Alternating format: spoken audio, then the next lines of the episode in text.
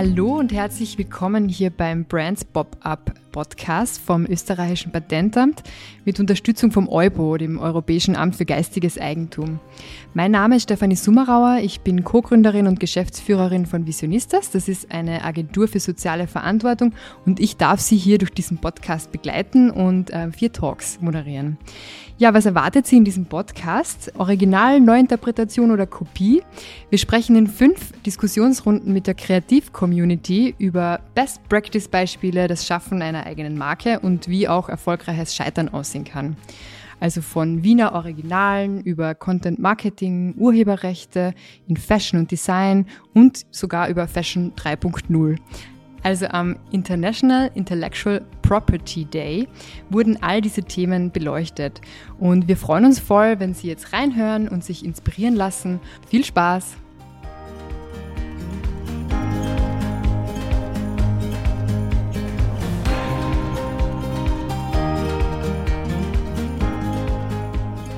Liebe Podcast-Hörerinnen da draußen, in unserem fünften und letzten Talk geht es heute um Fashion und Design im Metaverse.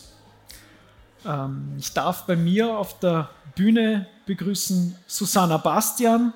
Sie ist Gründerin des Labels Jewels und vermarktet digitalen Schmuck für ihren nächsten Zoom-Call.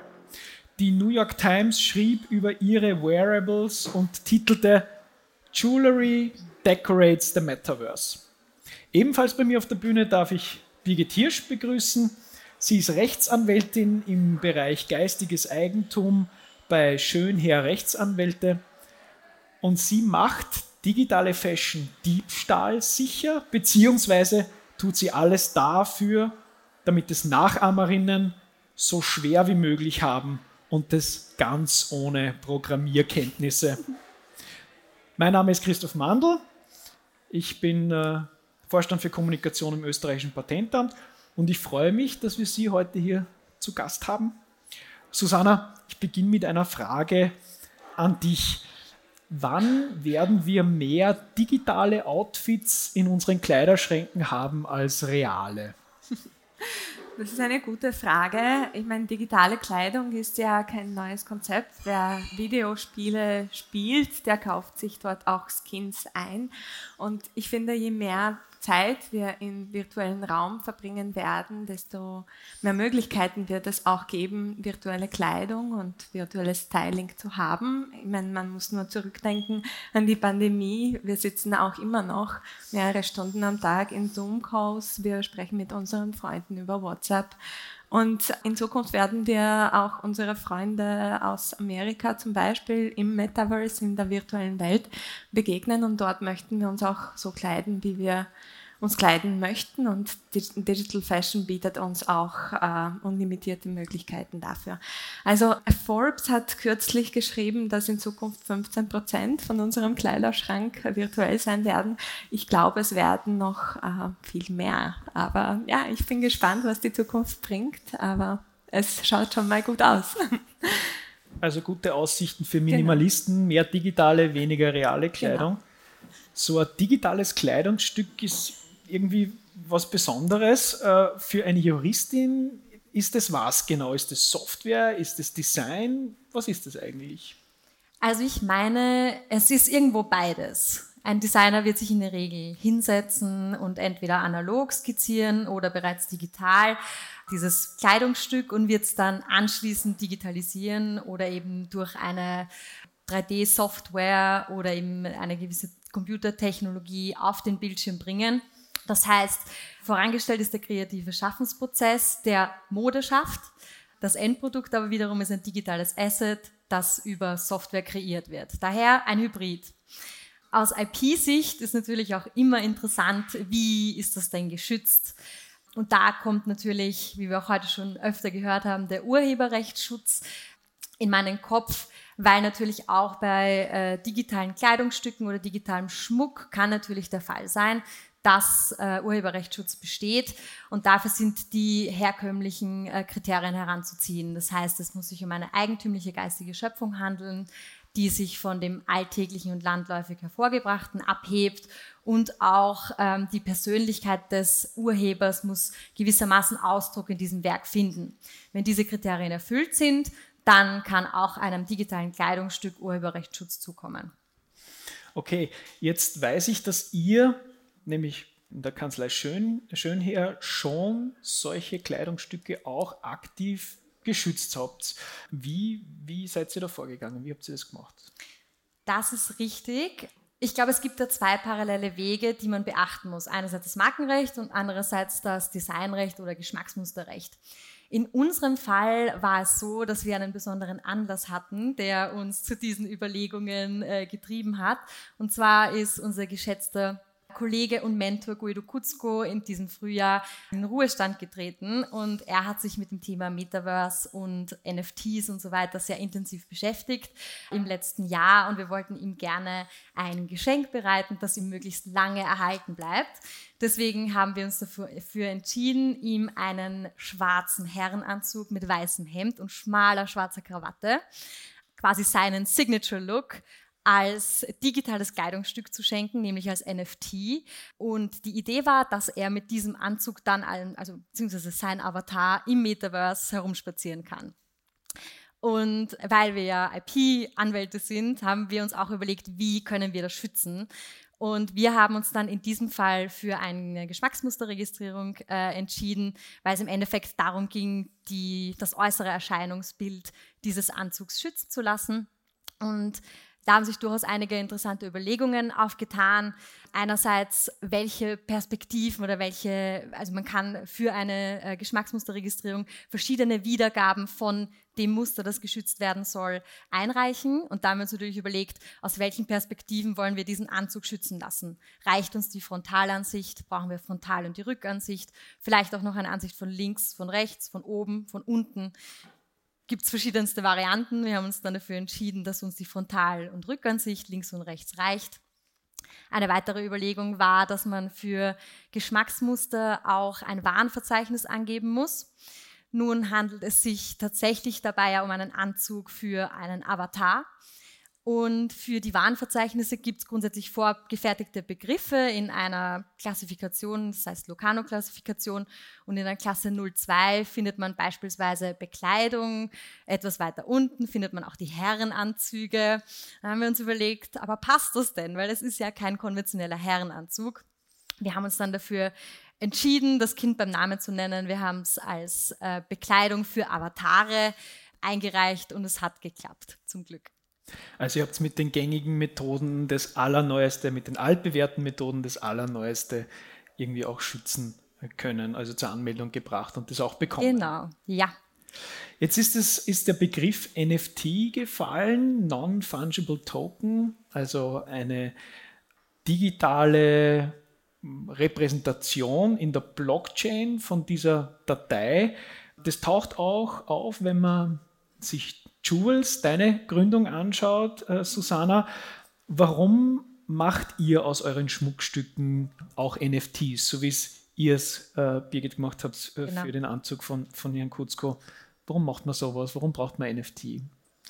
Ja, also NFTs, wie du gesagt hast, sind Non-Fungible Tokens, also es sind Tokens, die nicht untereinander austauschbar sind und quasi unique sind. Und wir bei Travels arbeiten mit äh, der Ethereum Blockchain, also der bekanntesten Blockchain für NFTs. Und ähm, wir arbeiten deswegen mit der Blockchain zusammen, weil das ein dezentrales System ist. Also wir verifizieren quasi dies, den Besitz über ein dezentrales System. Es ist, wenn man das mit einer Google Cloud vergleicht, dann lade ich dieses Asset nicht in eine Cloud hoch, die nur einer Firma gehört, sondern ich lade es und lasse es über Smart Contracts von einem dezentralen System verifizieren, das nicht in den Händen von einem großen Unternehmen ist. Und diese Blockchain ist, wir wissen schon, welche Vorteile sie hat, Transparenz,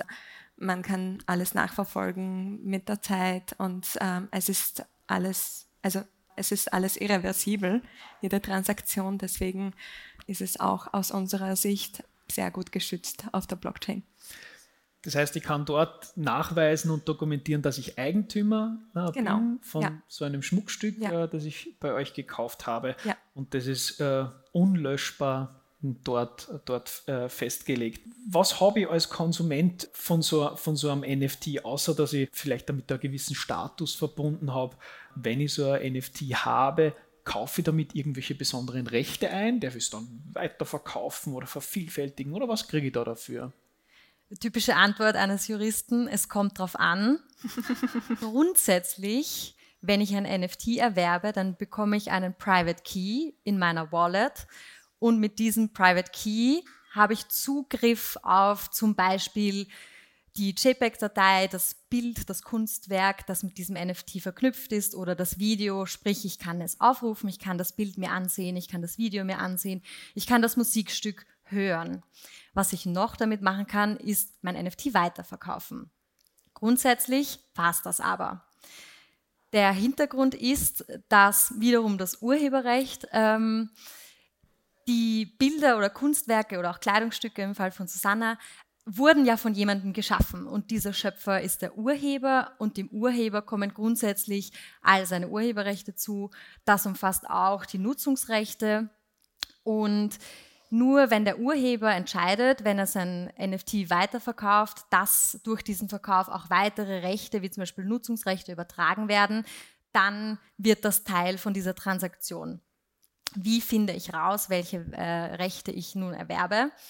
Das Ganze ist gespeichert im Smart Contract.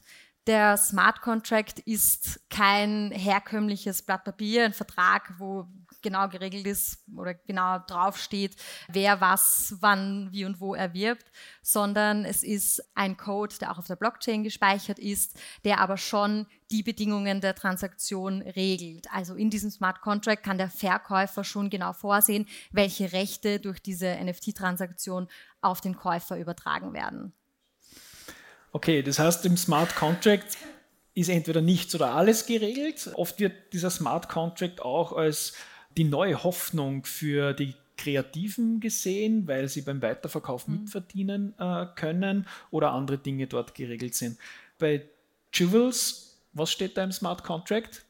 Ja, also es wird der Besitz, wenn quasi der, der Betrag für dieses Digital Asset überwiesen wird, dann wird auch das NFT in die Crypto Wallet wieder auch oder in die Krypto Geldbörse übertragen und natürlich sind da auch die Royalties, also kommen ein paar Prozente auch dem Urheber äh, dieses Designs zu bei jedem weiteren Verkauf.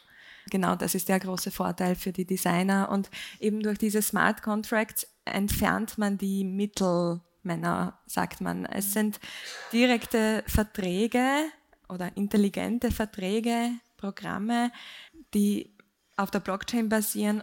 Also wenn eine Aktion ausgeführt wird, dann passiert was, oder? Und dann wird die, der Besitz quasi übertragen. Und so ist es auch mit unserem virtuellen Schmuck. Wenn ein gewisser Betrag für diese virtuellen Assets bezahlt wird, dann wird auch der Besitz in der Blockchain nachweislich übertragen. Das heißt, mit so einem Schmuckstück von euch ist fix so ein Smart Contract verbunden in der Blockchain, auch genau. die Metadaten dazu. Ja. Und die sorgen dafür, dass das nicht so einfach kopiert oder gefälscht werden kann. Ja. Nichtsdestotrotz tauchen im, in der Blockchain sehr viele Fälschungen auf. Das heißt, es wird einfach ein NFT von etwas erzeugt, das eigentlich gar nicht mir gehört. Ja.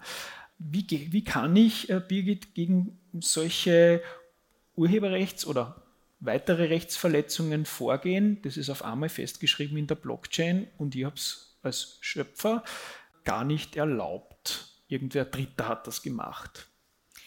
Also grundsätzlich muss man da, glaube ich, mal auseinanderhalten. Die digitale Datei, das GIF oder JPEG oder wie auch immer die Datei äh, heißt, kann natürlich naturgemäß kopiert werden. Was nicht exakt kopiert werden kann, ist das NFT selbst, weil jedes NFT einen Zeitstempel aufweist. Und dieser Zeitstempel, der ist einmalig, wie auch das NFT, das macht die Einmaligkeit oder die Uniqueheit äh, das NFT aus, dass man dadurch immer feststellen kann, welches das ursprüngliche, also das erste, das älteste NFT war. Was auch fälschungssicher ist, zumindest aus heutiger Sicht, ist der Smart Contract. Susanna hat es auch vorher schon gesagt, das ist eigentlich Software, ein Programm, also dieser Code, der auf der Blockchain basiert oder mit der Blockchain verknüpft ist. Und dieser Smart Contract kann grundsätzlich nicht kopiert werden und kann nicht gefälscht werden. Das heißt, hier hat man zumindest aus heutiger Sicht eine gewisse Fälschungssicherheit. Aber natürlich, überall, wo Software ist, besteht auch eine gewisse Fehleranfälligkeit. Wie kann man vorgehen im Metaverse, wenn dort meine Rechte verletzt werden? Grundsätzlich, auch wieder aus heutiger Sicht, ähnlich wie im realen Leben. Dazu vielleicht ein konkretes Beispiel. In den USA ist derzeit ein Rechtsstreit anhängig, der von Hermes initiiert wurde. Vorgegangen wird hier gegen die Meta-Birkins.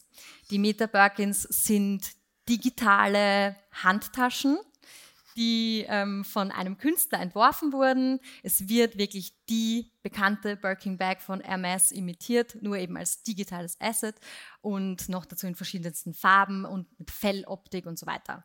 Und Hermes hat sich dagegen natürlich aufgelehnt und gesagt, ihr verletzt unsere Marke. Erstens, ihr verwendet das Wort Birkins, markenrechtlich geschützt.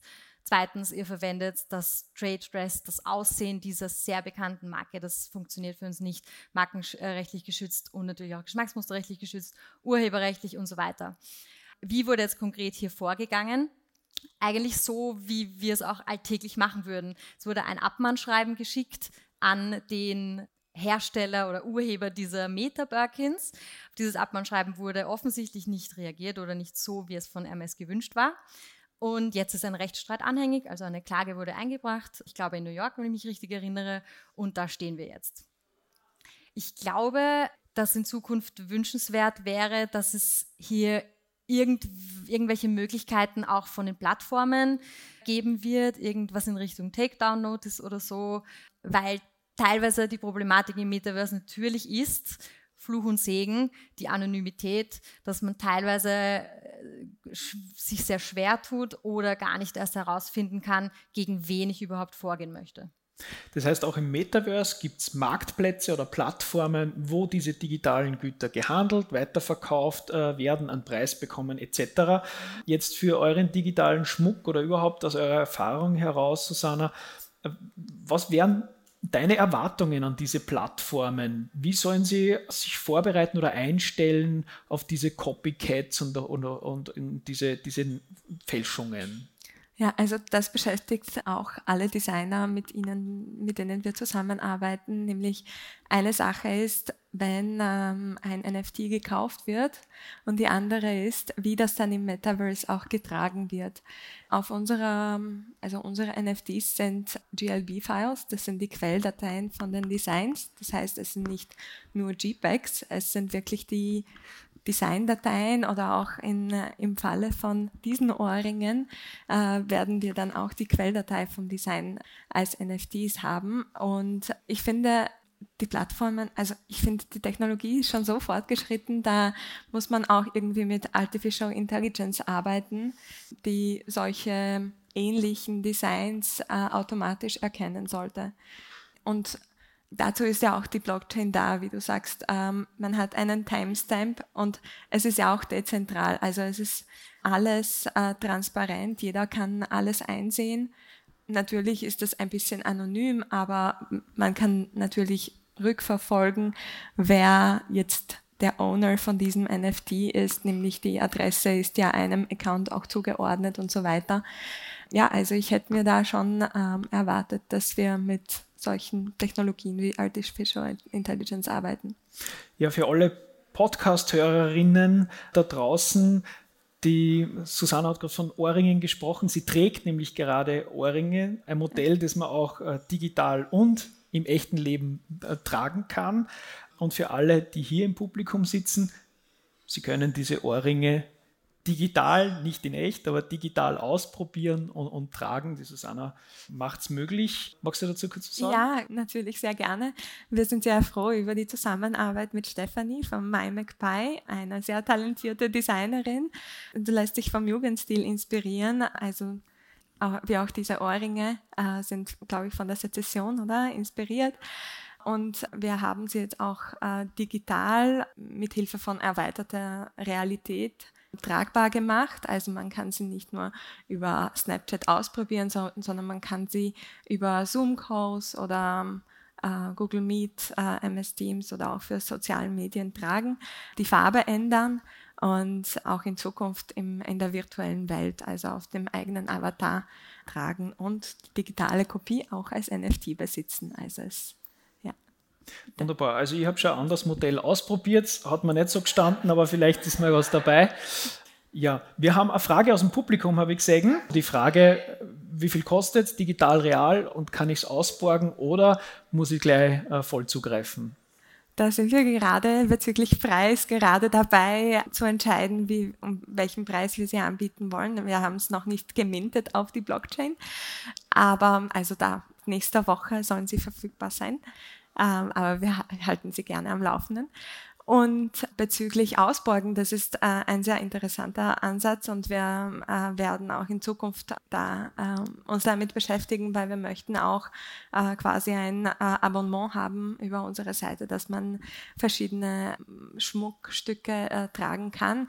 Generell sind aber alle virtuellen Schmuckstücke, die man über unsere Plattform beziehen kann, auch auf Snapchat. Also wenn, wenn man auf Snapchat über Javels sucht, dann findet man alle unsere AR-Filter, die man dann auch für die Zoom-Calls tragen kann. Also ist ein kleines Watermark dabei. Also wenn man das NFT dann besitzt, dann ist das natürlich ohne Watermark. Aber gerne ausprobieren über Snapchat. Ich habe auch ein Tablet mit, äh, also auch hier zum Ausprobieren bereit.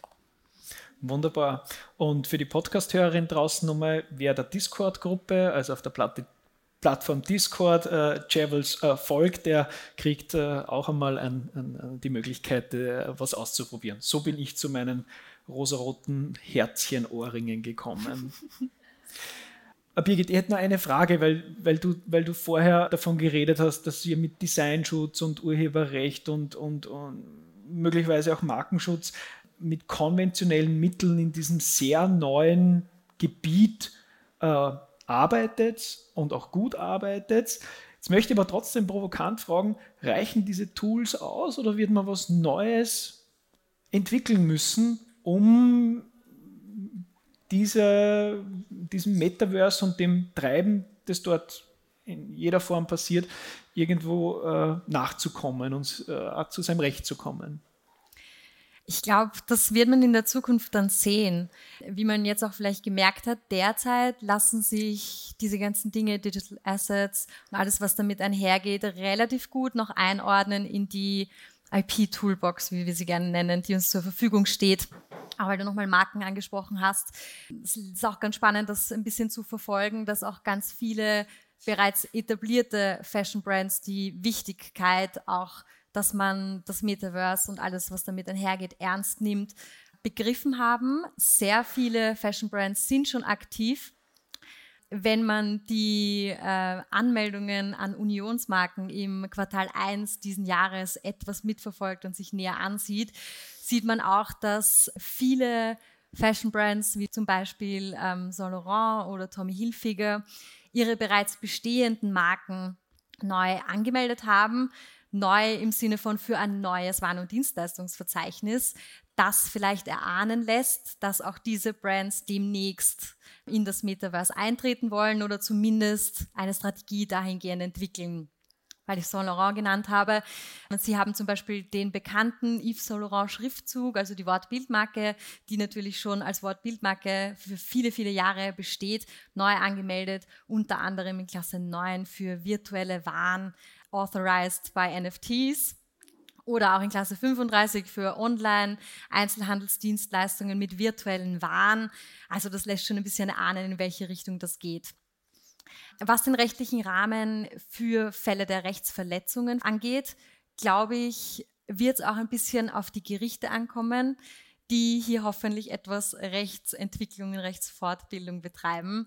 Ähm, wie ich auch vorher schon erwähnt habe, in den USA sind schon einige Rechtsstreits in diese Richtung anhängig und es wird sich zeigen, wie Gerichte diese Dinge schlussendlich einordnen.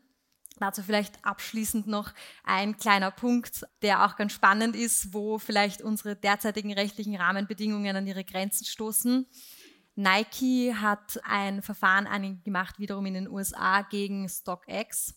Das ist eine Plattform, auf der NFTs vertrieben wurden, die mit Fotos von Nike-Schuhen verknüpft waren. Und es wurde auch Nike das Wort verwendet. Das heißt, Nike hat sich wiederum in seinen Markenrechten verletzt gefühlt und hat das eben eingeklagt. Und sie erheben Anspruch auf Beseitigung dieser NFTs. Und das ist natürlich spannend, weil die NFTs auf der Blockchain sind und einer herkömmlichen Beseitigung im Sinne von einer Zerstörung technisch nicht zugänglich sind. Also wird man sehen, wie Gerichte beispielsweise mit solchen Ansprüchen umgehen, ob die stattgegeben werden oder nicht, oder ob es hier eine gewisse Guidance gibt, wie man das umsetzen kann. Etwa, dass Nike eine Burn Wallet entwickelt, auf die alle rechtsverletzenden NFTs gespielt werden und somit aus dem Verkehr gezogen werden und somit nicht mehr eben weiter gehandelt werden. Also ich glaube, da gibt es durchaus einige spannende Themen, die uns noch in der Zukunft begegnen werden. Ja, diese okay. Verbrennung, wie du sagst, ja. Wollen, ist, ist interessant, wie man, wie man das dann macht, aber spannend, ja.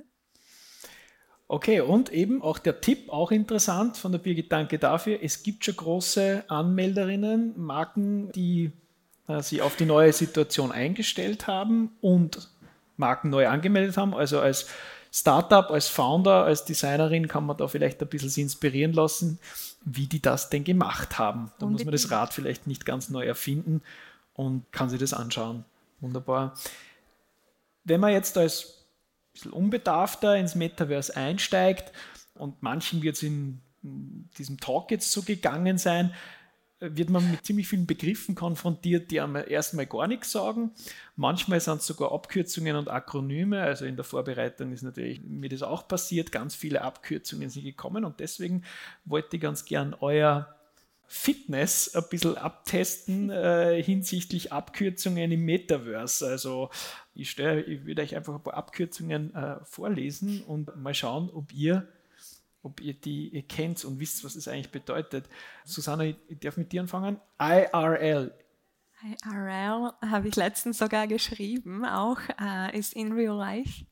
Also okay. wir treffen uns IRL oder in VR oder Also die Ohrringe gibt es IRL und als genau, NFT. Ja. fein, fein.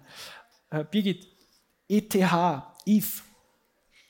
Würde ich sagen, bezieht sich auf Ethereum, auf die Blockchain. Ja, Kryptowährung. Genau, das ja. ist der. Ja. Jules, willst du das, willst du das äh, äh, Susanne ergänzen? Also ich hätte gesagt, das ist das ETH, also die, ja. die Währung von Ethereum, weil sie haben. Gemeint ist der Coin, äh, genau, der Coin. Auf der, auf der Ethereum Blockchain. Richtig, das ist gemeint. PFP, Susanna. Ähm, ich glaube, das sind diese Profile Pictures. Ich habe selbst noch kein PFP, aber wenn ihr auf LinkedIn seid oder so, dann sieht man immer wieder Leute mit ihren Avatar Profile Picture und das, das ist es. Ja, das ist es, genau. genau, das ist es. Also Profilbilder werden gehandelt gegen Kryptowährung ganz, ganz, äh, das war, glaube ich, einer der ersten Anwendungsfälle für NFTs. Äh, Birgit, äh, DAO, D-A-O. Muss ich leider passen. Vielleicht kann Anna? Susanne aushelfen.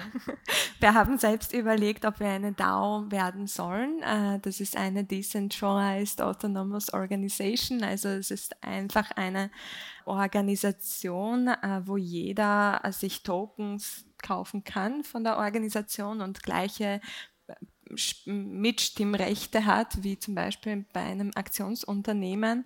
Ich bin aber selbst keine DAO-Expertin, aber es gibt schon mehrere DAOs oder mehrere Firmen, die sich als DAO aufgestellt haben und so funktionieren, dass jedes Mitglied, je nachdem, wie viele Tokens er besitzt, von der Organisation äh, ja, mitstimmen kann, was jetzt passiert. Zum Beispiel, ich bin eigentlich auch Teil von einem DAO, wo ich dann mitbestimmen darf, wo die Fonds, die in dieses DAO investiert werden, dann weiter wandern, also zum Beispiel in ein Startup zum Beispiel investiert werden. Wunderbar, also eine Organisationsform. Ja, genau, danke. Genau. So, einen, einen habe ich noch, DFD, DFD. Ja, das sagt mir nichts.